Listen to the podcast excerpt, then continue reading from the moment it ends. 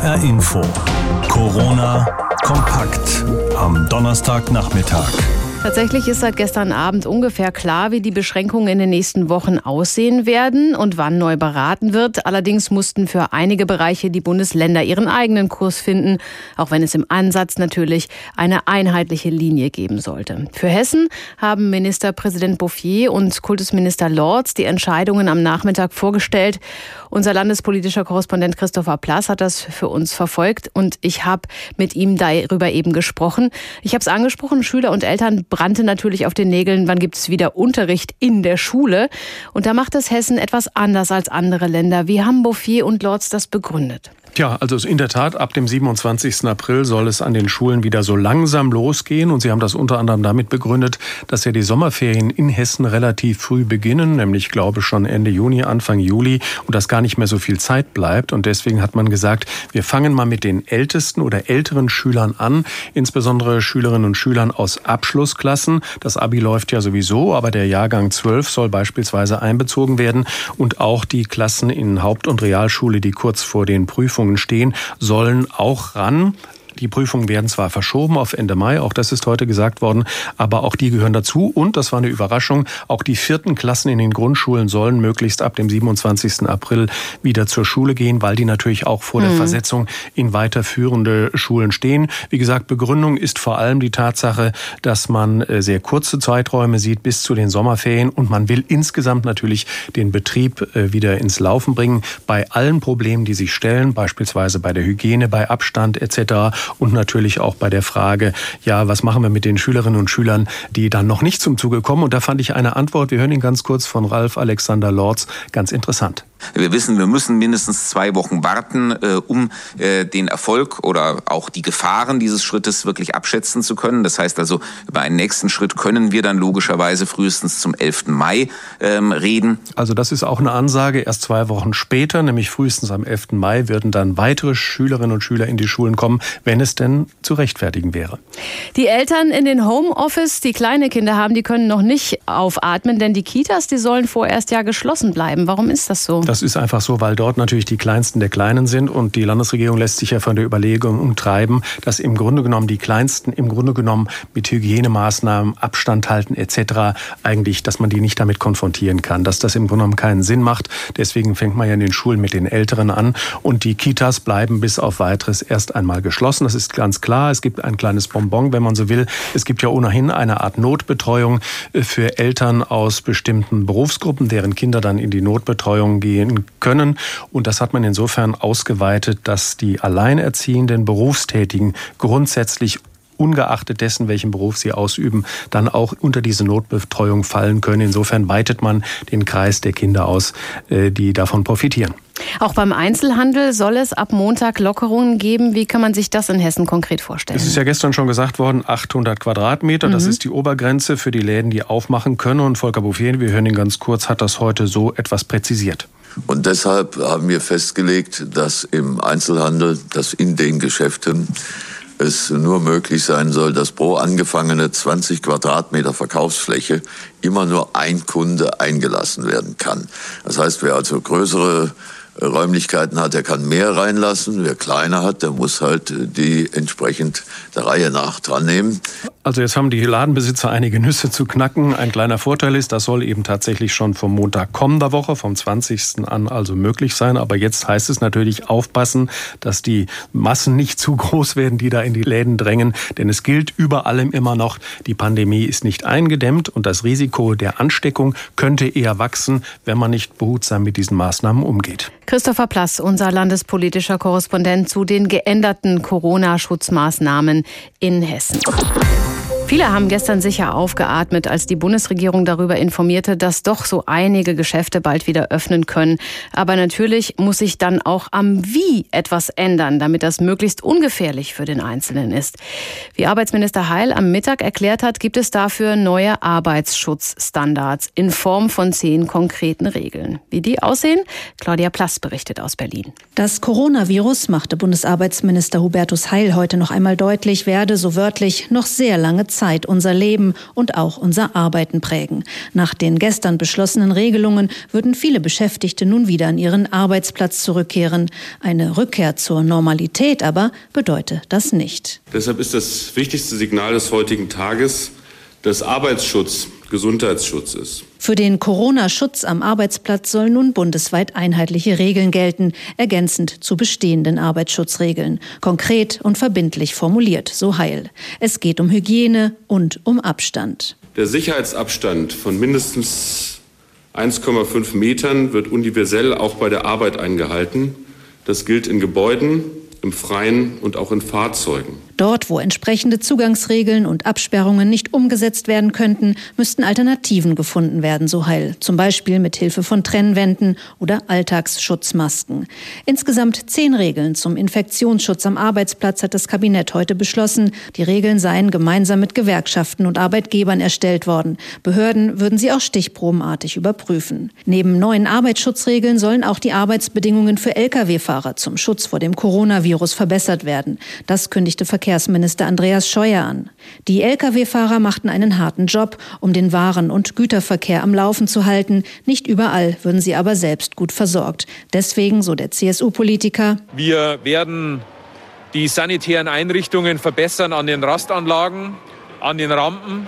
Wir werden versuchen, natürlich die Infrastruktur an der Autobahn und auf der Autobahn aufrechtzuerhalten. So Scheuer beim Besuch einer Logistikfirma in Brandenburg. Auch wenn am Tag 1 nach den Bund-Länder-Beschlüssen konkrete Empfehlungen für den Arbeitsschutz und Initiativen für Lkw-Fahrer vorliegen, in vielen Bereichen gibt es offene Fragen und Kritik. Offene Fragen hat auch der Handel. Stefan Gent ist Hauptgeschäftsführer des Handelsverbandes Deutschland HDE. Er kritisiert die Übergangslösung, wonach zunächst nur Einzelhandelsgeschäfte bis zu einer Verkaufsfläche von 800 Quadratmetern öffnen dürfen.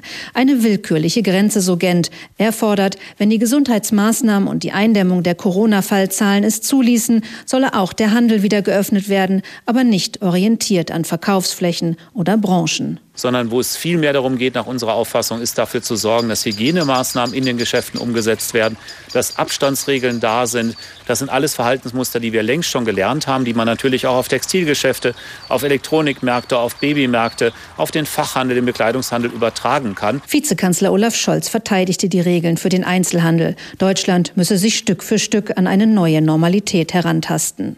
Offene Fragen gibt es auch bei der Kinderbetreuung. Bundeskanzlerin Angela Merkel und die Ministerpräsidenten der Länder hatten sich gestern darauf geeinigt, dass Schulen für einige Jahrgänge ab dem 4. Mai wieder ihren Betrieb aufnehmen. Für Kitas ist weiterhin kein Normalbetrieb vorgesehen. Was aber ist, wenn Geschäfte nun wieder öffnen, Eltern zur Arbeit gehen und gleichzeitig keine Betreuung für ihre kleineren Kinder haben? Darüber will Bundesfamilienministerin Franziska Giffey morgen mit den Länderressortchefs beraten. Der Bundesarbeitsminister mahnt, auch wenn jetzt wieder mehr Menschen an ihren Arbeitsplatz zurückkehren, es wird sich einiges ändern im Sinne des Gesundheitsschutzes. Claudia Plass berichtete dazu aus Berlin. Einige Regelungen werden also gelockert, viele Einschränkungen werden beibehalten. Das ist das Fazit der Beratungen gestern zwischen Bundesregierung und Landesregierungen. Kleinere Einzelhändler können ab Montag wieder öffnen. Der Unterricht an den Schulen in Hessen geht stufenweise, schrittweise ab dem 27. April wieder los. Kitas bleiben aber noch geschlossen. Was ist aus wissenschaftlicher Sicht davon zu halten, vor allem aus Sicht der Epidemiologie, die ja untersucht, wie sich Krankheiten in der Bevölkerung ausbreiten? Gerard Krause ist Arzt und leitet die Abteilung Epidemiologie am Helmholtz-Zentrum für Infektionsforschung in Braunschweig. Und von ihm wollte ich wissen, wie er das bewertet, was da gestern beschlossen worden ist. Was ist gut, was ist schlecht daran? Im Großen und Ganzen, bis auf ein paar kuriose Ausnahmen, finde ich den Beschluss sehr ausgewogen. Besonders gut finde ich, dass drei Punkte hier auch richtig deutlich Erwähnung finden, äh, die meistens in der öffentlichen Diskussion zu wenig Beachtung finden. Nämlich zum einen, dass der öffentliche Gesundheitsdienst hier technisch und personell gestärkt werden soll, um die Betreuung, das Aufsuchen, das Betreuen der Kontaktpersonen zu bewerkstelligen. Das ist eine ganz wichtige Maßnahme. Der zweite wichtige Punkt ist, dass hier das Testen nicht mehr allein auf Menge gerichtet wird, sondern dass hier ganz klar betont wird, dass die richtigen Personen zum richtigen Zeitpunkt getestet werden sollen. Auch das halte ich für sehr wichtig. Und der dritte gute Punkt ist, äh, dass hier nochmal betont wird, dass diejenigen, die ein Risiko für schwere Erkrankungen haben, das sind vor allen Dingen Alte und Menschen mit Vorerkrankungen, Behinderungen, dass die noch besser geschützt werden müssen vor Infektionen.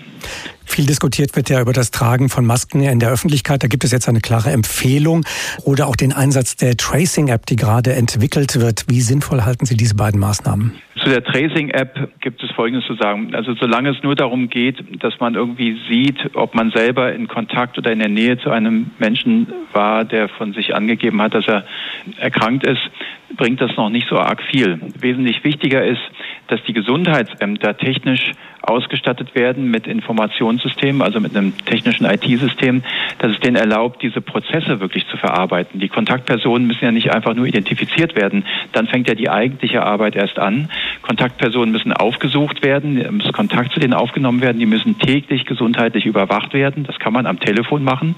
Aber wenn man Tausende von Kontaktpersonen hat, die alle abzutelefonieren, das ist unglaublich aufwendig. Was die Masken betrifft, da ist es so, dass das medizinische Personal und das Pflegepersonal Masken zur Verfügung hat.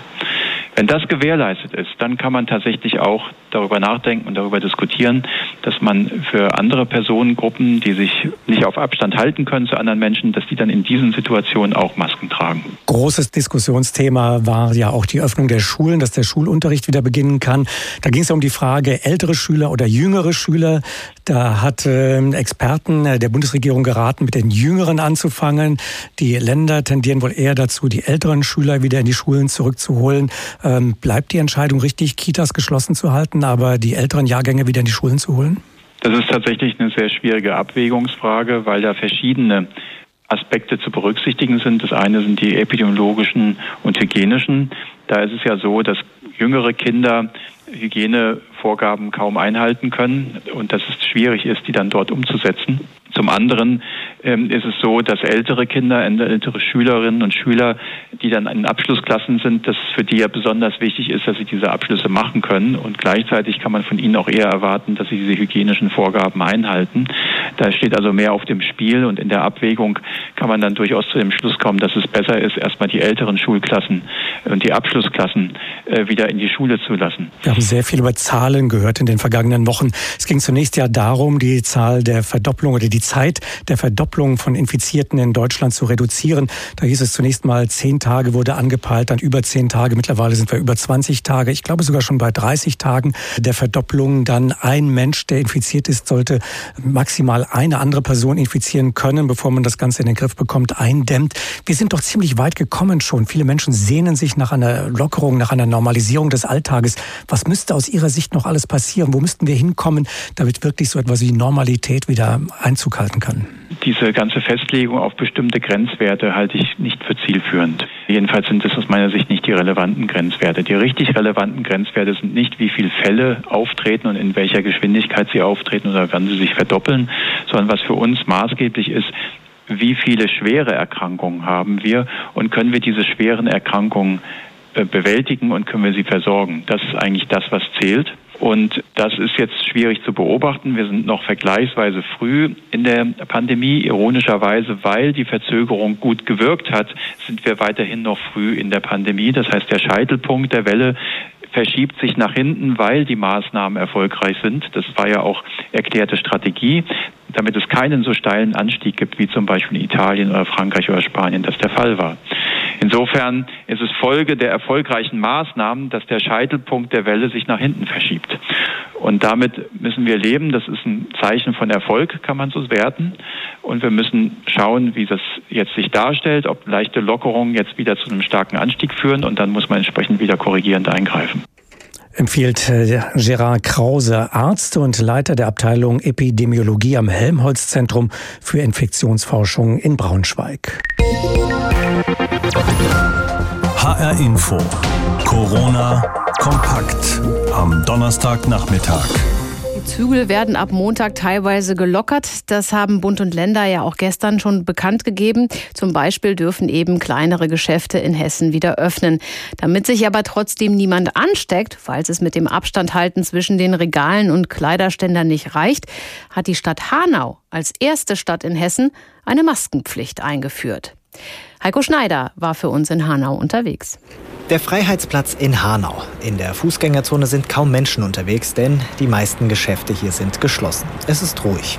Nur am Busbahnhof steigen Menschen in den Bus ein oder aus oder warten auf den nächsten. Dabei tragen einige Schutzmasken im Gesicht, so wie Barbara Reul. Der weiße Stoff verdeckt fast ihr ganzes Gesicht, nur Augen und Stirn sind frei. Ich trage Schutzmaske schon vom Anfang an dieser Epidemie. Für mich, für meine Sicherheit. Und ich finde, das sollte jeder tragen. Im Bus bin ich heute auch gefahren. Außer mir hat niemand gehabt.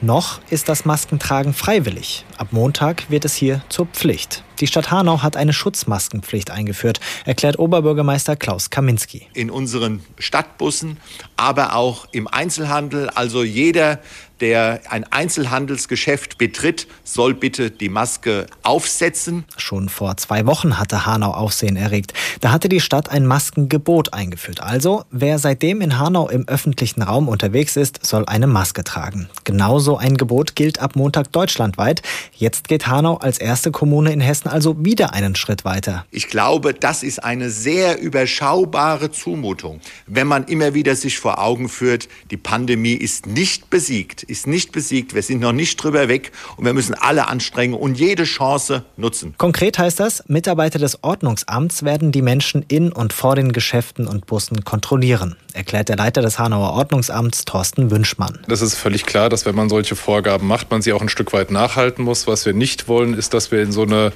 partiellen Überwachungsstaat kommen. Das ist nicht unser Ziel. Wir wollen die Menschen nicht drangsalieren, sondern wir machen das aus Fürsorge für die Menschen in der Stadt. Bleibt die Frage, wenn ganz Hanau künftig Masken tragen soll, woher sollen die Masken kommen? Oberbürgermeister Kaminski erklärt, die Stadt hat eine Videoanleitung veröffentlicht, in der gezeigt wird, wie so eine Maske zu Hause hergestellt werden kann. Wer dennoch Hilfe braucht, könne sich ans Bürgertelefon wenden. Und die Schneiderinnen der Hanauer Brüder Grimm Festspiele nähen Masken, die zum Beispiel auf dem Wochenmarkt verteilt werden. Die Maskenpflicht, nicht alle Hanauer sind von ihr überzeugt. Ach ja, wir werden was gebastelt, das kommt noch in Frage. Die Stadt Hanau soll dafür sorgen, dass wir welche kriegen. Ich finde es richtig, dass man eine trägt. Aber sie tragen sie ja nicht alle. Ich nehme die Maske schon eh schon länger. Also ich sage lieber Vorsicht, besser wie Nachsicht. Das sagen die Hanauer. Im Beitrag von Heiko Schneider. In der Stadt ist es ab Montag Pflicht, beim Einkaufen und im Bus einen Mund-Nasenschutz zu tragen. Viele Kneipen, Musikclubs, Cafés und Restaurants stehen durch die Corona-bedingte Zwangspause vor dem Aus. Auf Internetplattformen spenden nun Stammgäste, um so ihren Lieblingstreffpunkt zu retten. Fundraising in der direkten Nachbarschaft boomt so sehr, dass die Erwartungen oft sogar schnell übertroffen werden. Woher kommt eigentlich diese Solidarität?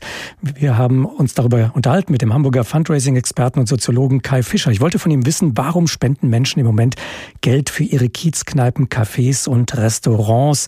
Ist das äh, ja Solidarität? Ist das eine Hoffnungswette auf die Zukunft? Da gibt gibt mit Sicherheit verschiedene Motive, die da drin stecken. Ähm, zunächst mal natürlich ist es da sind Menschen in Not und es gibt eine starke soziale Norm, solidarisch mit denen zu sein, die zu unterstützen und so weiter. Und das greift hier auch. Das ist aber nur ein Aspekt. Zwei, drei weitere Aspekte sind da, die da drin stecken. Anerkennung für das, was ich schon bekommen habe. Also ich gebe quasi was zurück. Da ist eine Anerkennung drin, da ist eine Beziehungsaufbau drin, ist mit Sicherheit ein Teil.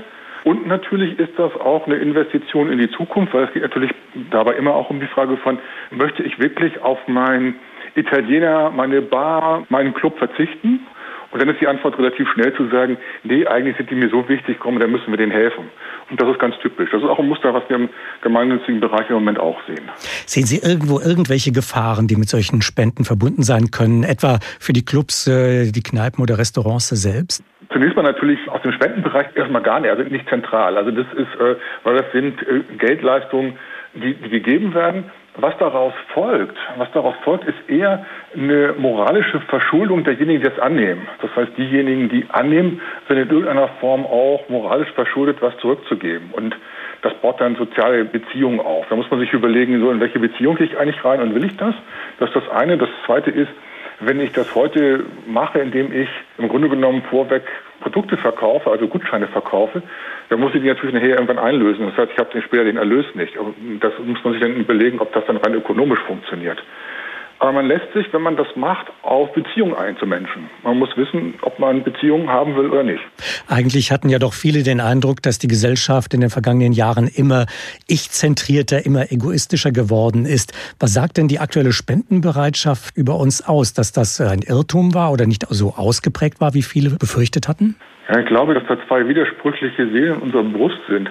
Menschen sind zunächst einfach mal grundsätzlich soziale Wesen. Und als soziale Wesen sind wir angewiesen auf andere und müssen mit anderen in Beziehung gehen. Also wenn Sie heute Menschen isolieren und die völlig ohne soziale Beziehung aufleben müssen zu anderen Menschen, werden die relativ schnell sterben. Also das, auch dazu gibt es ja eine Reihe von Beobachtungen. Wir sind per se soziale Wesen und als soziale Wesen sind wir angewiesen auf äh, Kooperation mit anderen. Und von daher kommen diese ganzen Normen, diese Unterstützungsgeschichten, haben darin eigentlich ihren Ursprung. Die Idee, dass Menschen Egoisten seien, die sich, wie sie gegeneinander sich durchsetzen, die ganze Idee von Hobbes, der Mensch ist sein eigener größter Feind und ähnliche Sachen, ähm, das ist eine Frage, da sollten wir noch mal kritisch hingucken, ob diese Theorien überhaupt stimmen. Oder ob das nicht einfach Sachen sind, die Leute uns einreden, weil sie davon profitieren. Wenn wir jetzt mit Spenden Orte unterstützen, die uns äh, früher im Alltag ja selbstverständlich waren, wird das auch in Zukunft ein bisschen was verändern, dass man bestimmte Einrichtungen einfach mehr wertschätzt und auch in Zukunft über Spenden hinaus vielleicht mal fördert und eher mal bereit ist, irgendwo hinzugehen, auch mal Geld auszugeben? Ähm, das ist eine spannende Frage, die kann heute noch keiner beantworten. Also was zumindest rauskommen wird, ist, das wird eine stärkere Beziehung zu den Orten geben, die uns wichtig sind. Das glaube ich deutlich. Spannend ist, wie reagieren die Orte, die das Geld bekommen jetzt darauf? Also nehmen die quasi das Beziehungsangebot an, verstärken die ihrerseits die Beziehung, ja, laden zum Beispiel zu besonderen Veranstaltungen ein oder was auch immer man sich da überlegen kann, als Dankeschön dafür. Dann baue ich natürlich eine deutlich stärkere Beziehung auf und aus. Das könnte man machen. Also das wäre jetzt die Frage, wie die, wie die Restaurants, Clubs und so weiter darauf reagieren. Ob Menschen deswegen trotzdem hinterher häufiger hingehen, ist eine andere Frage, weil das verarbeiten wir hirntechnisch auf unterschiedlichen Ebenen. Weil das eine hat was zu tun, was wir einkaufen, das andere hat was zu tun, was wir verschenken. Also da, da sind wir deutlich unterschiedlich. Insofern wird man abwarten müssen, wie sich das entwickelt. Warum spenden äh, Menschen äh, plötzlich in Krisenzeiten äh, für ihre Lieblingskneipe oder das Restaurant Antworten waren das vom Soziologen Kai Fischer aus Hamburg. Abstand halten, so wenig wie möglich anfassen. So sollen wir das im Moment ja halten, wenn wir draußen unterwegs sind. Aber wie soll das für Menschen funktionieren, die auf ihren Tastsinn angewiesen sind? Für Menschen mit Sehbehinderung und Blinde ergeben sich durch Corona ganz neue Schwierigkeiten im Alltag. Das erfährt auch unser Kollege Thorsten Schweinhardt. Er ist Redakteur bei HR Info und er ist blind. Er arbeitet jetzt, wie so viele, seit gut einem Monat aus dem Homeoffice. Auch für ihn eine vollkommen neue Situation und er hat uns mal erzählt, wie er diese Situation wahrnimmt nimmt. Ja, da habe ich mich schon erstmal dran gewöhnen müssen, so dauerhaft im Homeoffice zu sein, das ist schon was anderes. Normalerweise komme ich ja mehrmals die Woche ins Funkhaus und den Kontakt zu meinen Kollegen, den persönlichen Kontakt, den vermisse ich schon sehr. Aber ich kann auch von zu Hause richtig gut arbeiten. Am wichtigsten ist hier für mich mein Arbeitslaptop. Der steht vor mir. Das ist ein ganz handelsüblicher PC, an dem kann ich ohne Probleme arbeiten, auch wenn ich blind bin. Da laufen dann nur ein paar spezielle Programme drauf, damit der PC mit mir spricht. Also der spricht alles, was ich über die Tastatur tippe und auch was auf dem Bildschirm passiert, kriege ich erzählt. Das funktioniert richtig gut und ich bin auch echt froh, dass es für mich möglich ist, aus dem Homeoffice zu arbeiten und ich jetzt nicht in der aktuellen Situation jeden Tag in öffentlichen Verkehrsmitteln durch Frankfurt gondeln muss. Wir haben ihn auch gefragt, ob es für blinde Menschen momentan riskanter ist, das eigene Haus zu verlassen. Also da kann ich nur für mich sprechen und sagen, ich möchte es im Moment nicht riskieren. Jedenfalls so wenig wie irgendwie möglich. Und ja, ich würde es schon so einschätzen, dass ich deutlich mehr anfasse im Alltag, einfach weil ich blind bin. Bewusst anfasse und auch unbewusst zum Orientieren, zum Festhalten. Gerade wenn ich jetzt an Bus und Bahnfahren denke, da schaue ich mit den Händen nach einem freien Sitzplatz, da greife ich die Haltestange an, da berühre ich dann auch ohne Absicht Menschen. Und ich bin auch jemand, der ungern Handschuhe anzieht, einfach weil die Handschuhe mein Gefühl an den Fingern verfälschen. Und deshalb vermeide ich solche Fahrten im Moment wirklich, wo es irgendwie nur geht. Nicht nur um mich zu schützen, sondern eben auch, weil ich niemand anderen gefährden möchte. Blinde Menschen orientieren sich natürlich stark an ihrem Gehör auch. Allerdings erklärt der Kollege, dass es während der Corona-Krise nicht ganz einfach ist, sich nur auf seine Ohren zu verlassen. Also ich finde es enorm schwierig, rein über mein Gehör abzuschätzen, wie weit sind Menschen von mir entfernt. Vor allem, wenn es viele Menschen sind um mich rum und wenn es auch noch laut ist, wie jetzt zum Beispiel beim Einkaufen im Supermarkt. Da kann ich nicht sicher sein, halte ich jetzt genug Sicherheitsabstand und ich kann auch nicht sicher sein, machen das die anderen, halten die genug Abstand zu mir. Und diese Markierungen auf dem Boden, die sind ja wirklich eigentlich eine tolle Idee. Aber wie soll ich die erkennen? Wie kann ich die sehen? Die kann ich überhaupt nicht wahrnehmen. Da müsste ich mir dann wieder jemand Sehenden als Hilfe nehmen und das ist dann auch wieder mit Nähe, mit Anfassen verbunden, am, am Arm, am Ellenbogen, wie auch immer. Und da merke ich schon, dass die Leute da momentan eher nervös sind und da eher auf Abstand gehen und das verstehe ich auch. Viele Blinde greifen deshalb im Moment auf Lieferangebote zurück. Da gibt's ja auch viel von Supermärkten, was da angeboten wird. Aber ich habe jetzt von mehreren blinden Freunden schon gehört, dass in den Städten, in denen die wohnen, die Lieferdienste dermaßen überlastet sind, dass man Wochen auf einen Liefertermin warten muss. Und das auch, weil viele Menschen diese Dienste nutzen, einfach aus Bequemlichkeit und nicht, weil sie diese Dienste wirklich unbedingt brauchen. Auch die Freizeitgestaltung meines blinden Kollegen hat sich während der Krise verändert.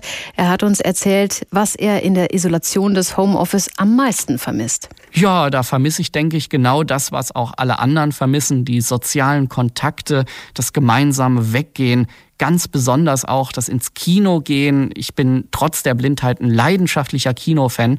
Da muss ich jetzt auf viele tolle Filme erstmal verzichten und auch auf die tolle Atmosphäre natürlich im Kino, die ist ja auch einzigartig.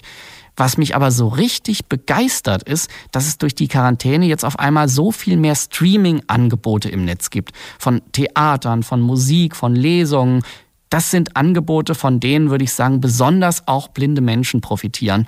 Und da wünsche ich mir ganz doll, dass davon einiges auch nach Corona noch angeboten wird. Corona sorgt bei blinden Menschen für neue Barrieren im Alltag. Dazu Einschätzungen von meinem Kollegen Thorsten Schweinhardt, der selbst blind ist und zurzeit für uns aus dem Homeoffice arbeitet. HR Info. Corona kompakt am Donnerstagnachmittag.